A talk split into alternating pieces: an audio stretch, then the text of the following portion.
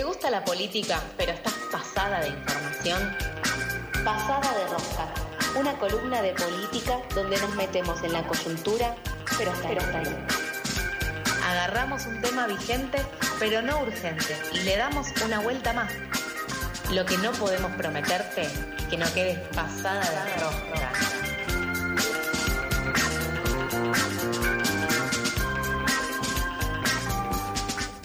Gracias a todos los millones de votantes, a los más de 7 millones de personas que han votado al Partido Socialista Obrero Español. Hemos sacado más votos, más escaños y más porcentaje que hace cuatro años. Gracias de corazón. Después de las elecciones municipales y autonómicas, convoqué las elecciones anticipadas porque creía, como he creído siempre, que teníamos, que teníamos como sociedad que decidir qué rumbo tomar. O un rumbo de avance durante los próximos cuatro años o un rumbo de retroceso como plantea el bloque involucionista del Partido Popular con Vox.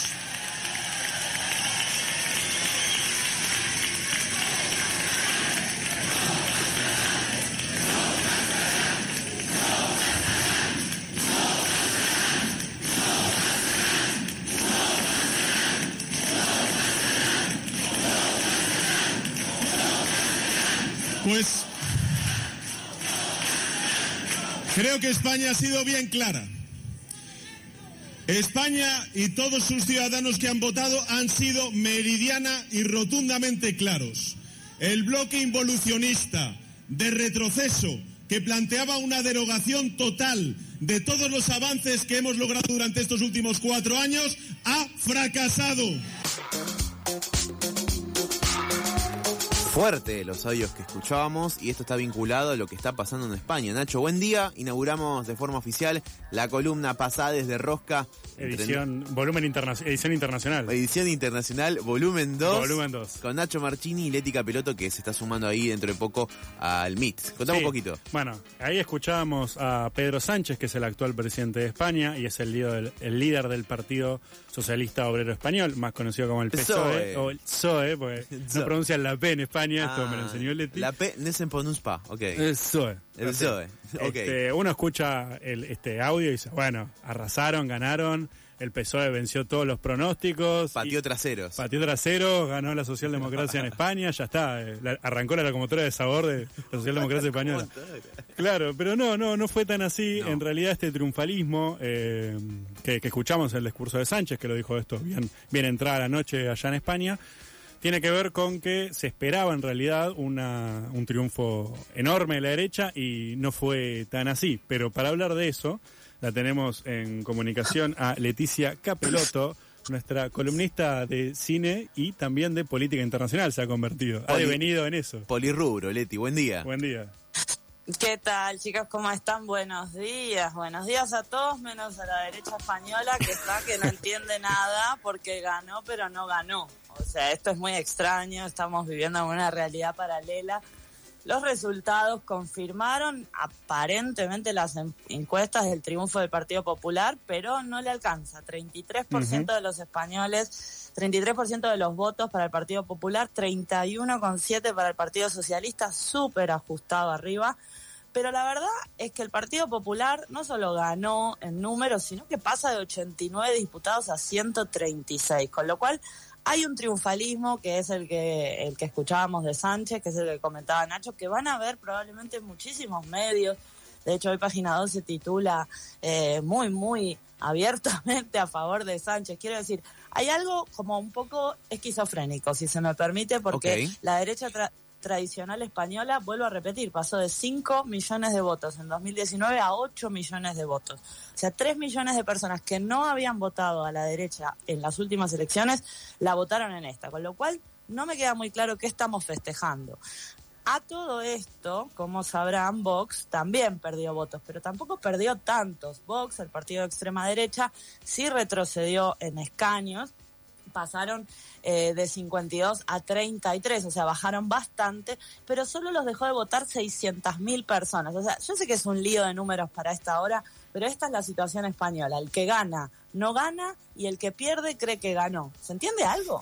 Un, poco me contaba Nacho fuera del aire la dinámica de elección presidencial en España que no es necesariamente directa. ¿Estoy en lo correcto, Nacho? Sí, sí, o sea, aclaremos brevemente. Dale. La elección, la elección de presidente en España no es que vos votás al presidente directamente, sino que votás a diputados de una fuerza. Y después necesitas conseguir la mayoría absoluta de los diputados, sea que los conseguiste con tu propia fuerza o mediante alianzas, alianzas con otras fuerzas, Sí. para designar a un presidente. El número a conseguir son 176 diputados, porque la Cámara Baja tiene 350 diputados. Es así, estamos en lo correcto, Leticia. Sí, tienen que conseguir la mayoría más uno para lo que se llama la sesión de investidura. Pero retomando las- los resultados, efectivamente, el ganador de la jornada fue Alberto Núñez Feijóo, el candidato del PP. Cuatro veces presidente de la Comunidad de Galicia, logró sacar ventaja del lío revuelto que tuvo el año pasado el Partido Popular. Tiene un perfil muy moderado, asociado a lo que podría ser Rodríguez Larreta en Argentina. Se dice de él que es muy experimentado, que no tiene una agenda ideológica muy marcada, que es el ala progresista del Partido Popular y hoy por hoy es el hombre más votado en España. Entonces nosotros le preguntamos a Manuel Rodríguez, politólogo, consultor político de innovación social, para que nos cuente un poco qué podemos esperar si este hombre junta los 176 votos que tiene que juntar, cosa que se ve muy poco probable, pero que al día de hoy es lo que estamos esperando que suceda. Sobre todo porque anoche, cuando salió a hablar como ganador de las elecciones que fue, dijo, corriendo un poquito a la izquierda, a la derecha, que el que debe gobernar es el partido más votado. Cosa que va en contra de la Constitución en algún punto, porque el que debe gobernar es, como bien decía Nacho, los que juntan los 176 goberna eh, escaños. Perdón. Escuchamos entonces a, a Manuel Rodríguez con el perfil de Feijóo. Entonces, Feijó es un perfil eh, que se presenta como moderado, como un perfil gestor, no es, una, no es un gran comunicador, no es una persona excesivamente carismática, pero transmite una cierta imagen de prestigio, de, capacidad de gestión, y eso es precisamente lo que está jugando el PP en esta campaña. Eh, está jugando mucho la carta de que Feijó es una persona con trayectoria, con, con experiencia. Esto es un clásico eh, del Partido Popular que ya se utilizó anteriormente pues con eh, con Jaime Mayor Oreja para las elecciones europeas o eh, bueno incluso con la Mariano Rajoy que se destacaba su capacidad de gestión que era una persona seria que no- era una persona que no era estridente.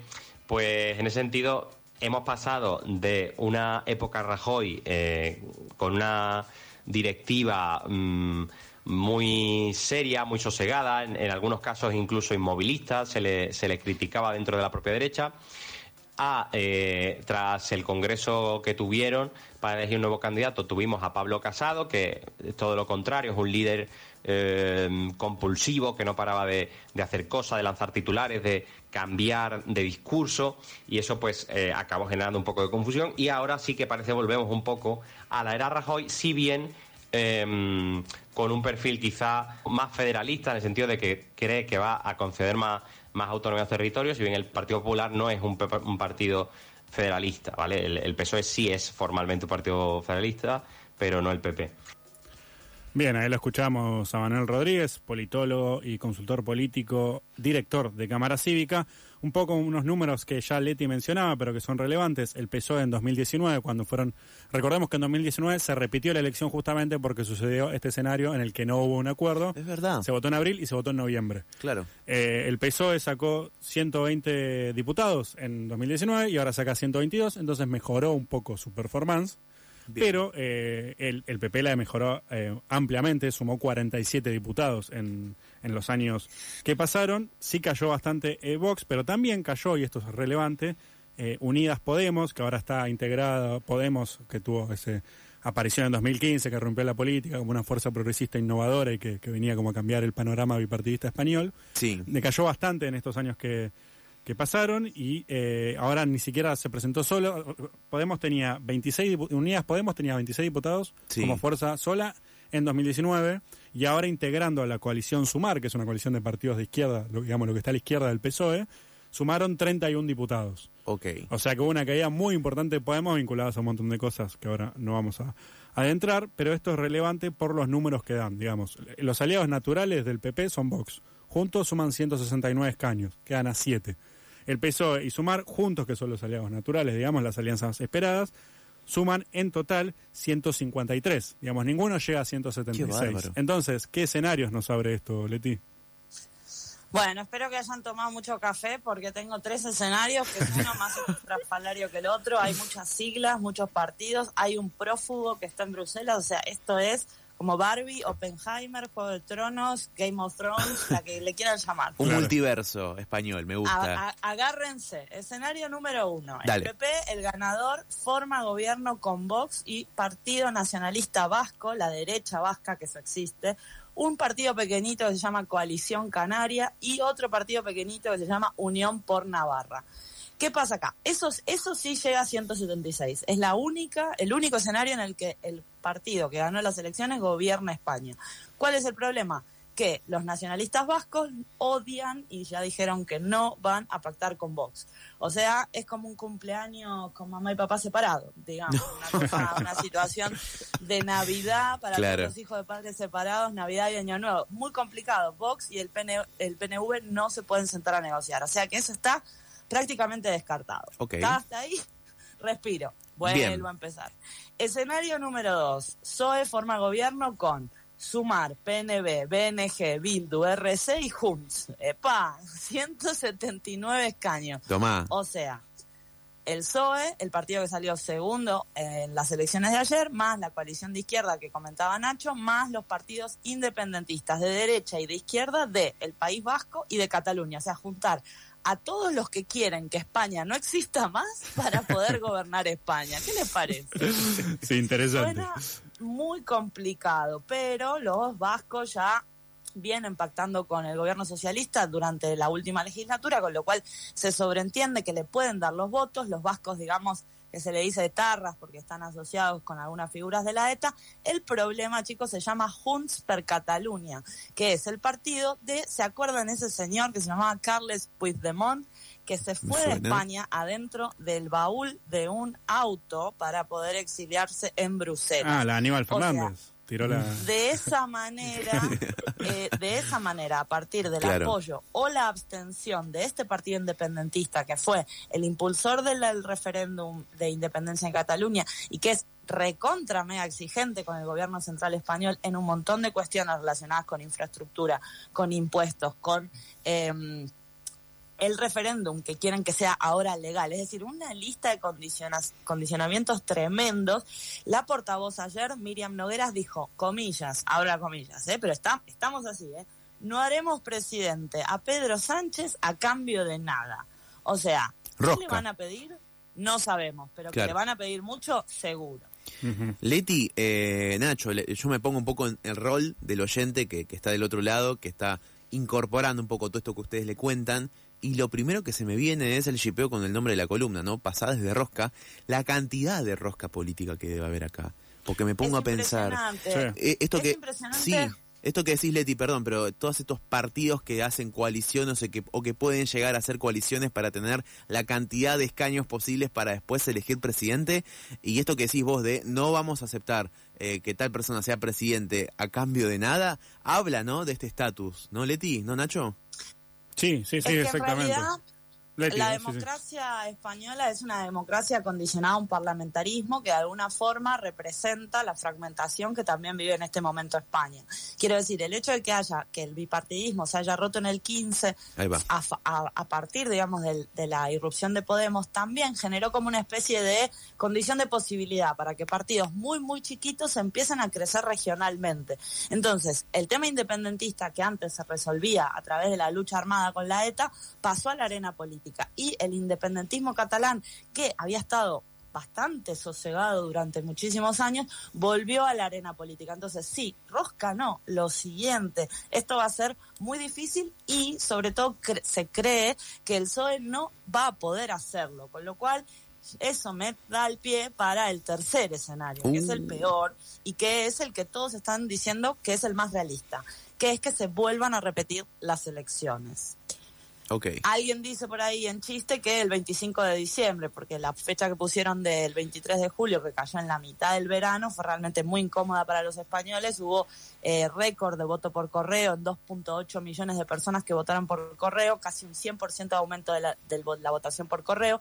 Pero de vuelta, hay un problema con que se repitan elecciones, y esto es algo que decía Nacho antes. En el 2019, cuando pasó exactamente lo mismo, las dos coaliciones de gobierno no lograron generar los pactos parlamentarios para gobernar, de la primera a la segunda llamada de elecciones, la derecha creció muchísimo, la extrema derecha de Vox. ¿Por qué? Porque hay algo llamado voto bronca, que en Argentina lo verán canalizándose en el voto en blanco, en el voto a partidos como Milei, etcétera, pero que acá puede volver a reflejarse como fue en el 19 con Vox. Entre las generales de, abril y noviembre del 19, el PP asumió, sumó 23 diputados en su momento. Vox sumó 28 diputados más. O sea que habría altas probabilidades por toda esta estructura de ingeniería loquísima que te estoy contando, que se llamen a elecciones y altas probabilidades de que la derecha aumente la cantidad de, de escaños si se vuelve a llamar elecciones. Hay algo bueno que quiero decir y es lo único bueno que quiero decir. Ok, dale. Lo guardaste para hay el dos final. Cosas, hay dos cosas, hay dos cosas que el partido extrema derecha Vox no va a poder hacer más, por lo menos hasta la próxima investidura presidencial. Pasa de 52 a 33 escaños en el Congreso. No va a poder recurrir o hacer amparos de las leyes del Tribunal Constitucional, es decir, lo que sería en España la Suprema Corte de Justicia, Vox los viene vetando. Viene vetando todo lo que tiene que ver con derechos LGTBI, con derechos trans, de identidad, las mujeres, violencia machista, todo. Y no puede presentar tampoco mociones de censura. Ya hizo dos mociones de censura en lo que va de su, de su gobierno de, de más de 52 diputados, o sea que hay algo bueno que es que la derecha, la extrema derecha en España, bajó su poder de fuego. De ahí a que vuelva a gobernar Sánchez falta muchísimo, chicos. Yo que ustedes compro pochoclo. Te agrego una, una tercera cosa que estuvo buena, es que ayer en un momento parecía, porque por cómo es el sistema electoral español, que tiene es distinto, ¿no? Pero tiene algunas similitudes con, Sí. con el estadounidense en el sentido de que a veces el candidato que gana por el voto popular, digamos que tiene la mayor cantidad de votos, no necesariamente es quien termina ganando la elección. En un momento ayer estábamos barajando la posibilidad de que eh, Feijó no sea el que más votos saque, pero sí sea el que tenga mayor porcentaje. Y Estamos con Leti golpeando las cabezas. No puede ser. Bueno, ¿Cómo explicamos la fórmula de Onta? Todo este maldito sistema está mal, diría Sí, sí, sí. Así que en ese sentido, un tercer aspecto positivo es que ese escenario no se dio, así que lo pudimos evitar. Leti, te agradecemos. Sí, Sí, perdón. Dale. En realidad, una última cosa, el sistema de DONT es muy complicado de entender, Total. incluso hasta los propios españoles que vienen con este sistema de largo y tendido. O sea que si no lo entienden, está bien, chicos, no es para cerebros normales. Excelente. Eh, total, gracias Leti por, por, el, por, por el disclaimer, porque es verdad, es muy complejo y es, hasta te diría, ilógico. Tiene, bueno, son se- sistemas. se- sí, cada sistema electoral tiene sus ventajas y desventajas, así que Claro. de- depende de cómo se lo analice. Eh, Leti, muchísimas gracias por este trabajo de estas últimas dos semanas. Hiciste doble columna dos semanas y sé que es un montón de laburo y excelente el análisis que estás haciendo nuestra corresponsal en España. Exacto. Que cobran Gracias euros. ustedes, chicos. Leti, un placer. Un abrazo grande. Leti Capeloto junto con Nacho Marchini en esto que se llama Pasadas de Rosca, edición internacional, volumen 2, ya parece un disco de Cerú Generis, no sé, ya está. La semana que viene volvemos a Política Nacional. A Política Nacional, claro, pues, y siguen los perfiles, ¿qué, qué sigue? Eh, Sin sí, se, en viene, se viene un perfil. Me gusta, me No gusta. vamos a decir de quién, pero se lo imaginarán. Eh, uh, me gusta. Record- Recuerden que estamos yendo de la extrema derecha hacia la izquierda, hacia algo, hacia algo como muy parecido a la izquierda en estas elecciones, o que tenga, pos- izquierda hay, pero que tenga posibilidades de llegar. Me gusta. Recordamos que muchas de las columnas de Nacho Marchini de Pasades de Rosca las pueden encontrar en Spotify. Recomiendo la columna de Patricia Bullrich, el perfil muy bueno, muy completo, muy Muchas gracias, interesante. Con su, por ejemplo, te tiro el dato de color, vinculando el perfil de Patricia Bullrich con los Pueyrredón, con César Banana también. Con César Banana, con Completo. Fabi Cantilo, con José Hernández. Terrible, Bien, terrible. Eh, así que muchas gracias Nacho. Igual Nacho se queda acá. Esto es Pasadas por Alto y quédate con nosotros hasta el final.